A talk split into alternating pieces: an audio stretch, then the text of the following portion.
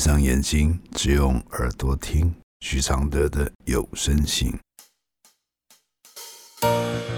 其实我已习惯，我的人生是苦涩，苦苦的，甚至酸酸的。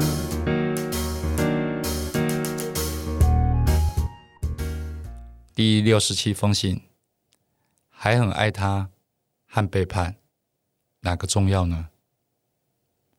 来信，我发现我另一半背叛了我，我没揭穿，但这样跟他在同一个屋檐下生活，笑不是真的笑，眼泪却都是真的。我心里一直想着要怎么跟这个固执金牛男摊牌。我觉得我自己应该撑不过中秋了，尤其看着一个曾经那么爱我、疼我的人，张着眼睛说一堆谎言来糊弄我，太不堪了。可是我还是很爱他，我应该要怎么做呢？我的回复是：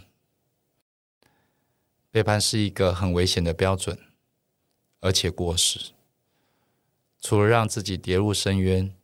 没有什么好处。如果你的朋友或父母这样跟你定标准，不许你骗他们任何事，不然就是背叛。你觉得这是什么标准呢？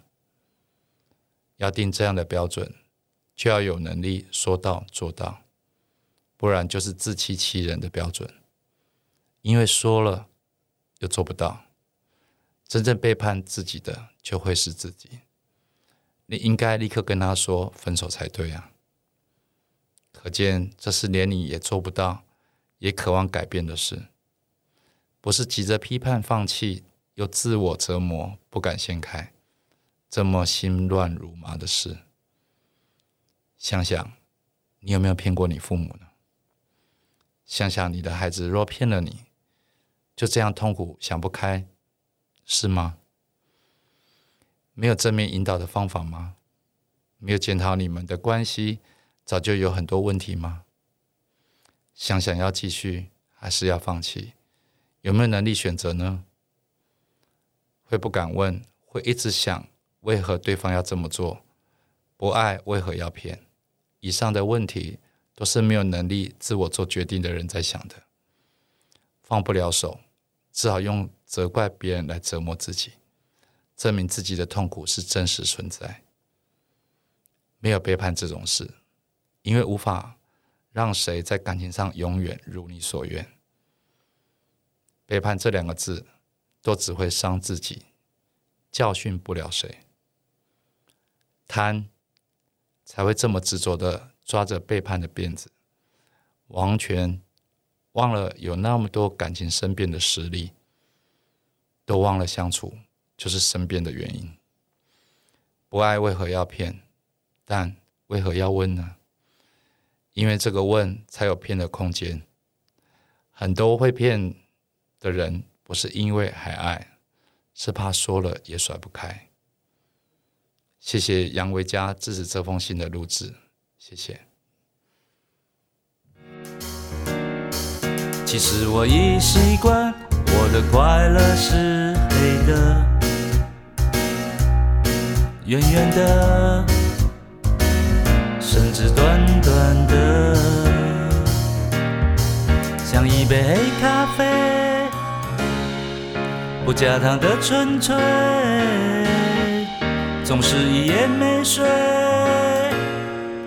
也能醒着书写。如果我是你的一杯咖啡，如果能和你的寂寞配对。不对，是什么都扯上完美。如果我是你会喝的咖啡，如果注定我会吻你的嘴，不为不累，不美不醉，不必什么都要留住滋味。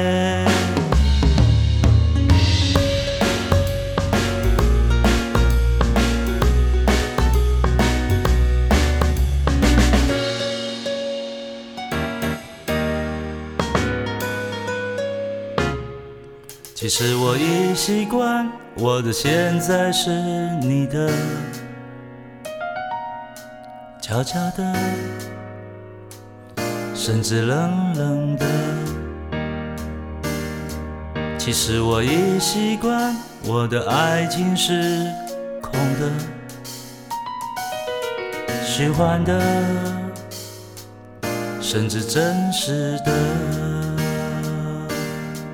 像一杯黑咖啡，不加糖的纯粹，总是一夜没睡，也能醒着书写。如果我是最后一杯咖啡，如果每一次的爱都是约，不言不盼，不恨不追，不必什么都不能没睡。如果我是一杯新的咖啡，如果相遇可以无言以对，不言不语，不笑不为，不是什么都要不。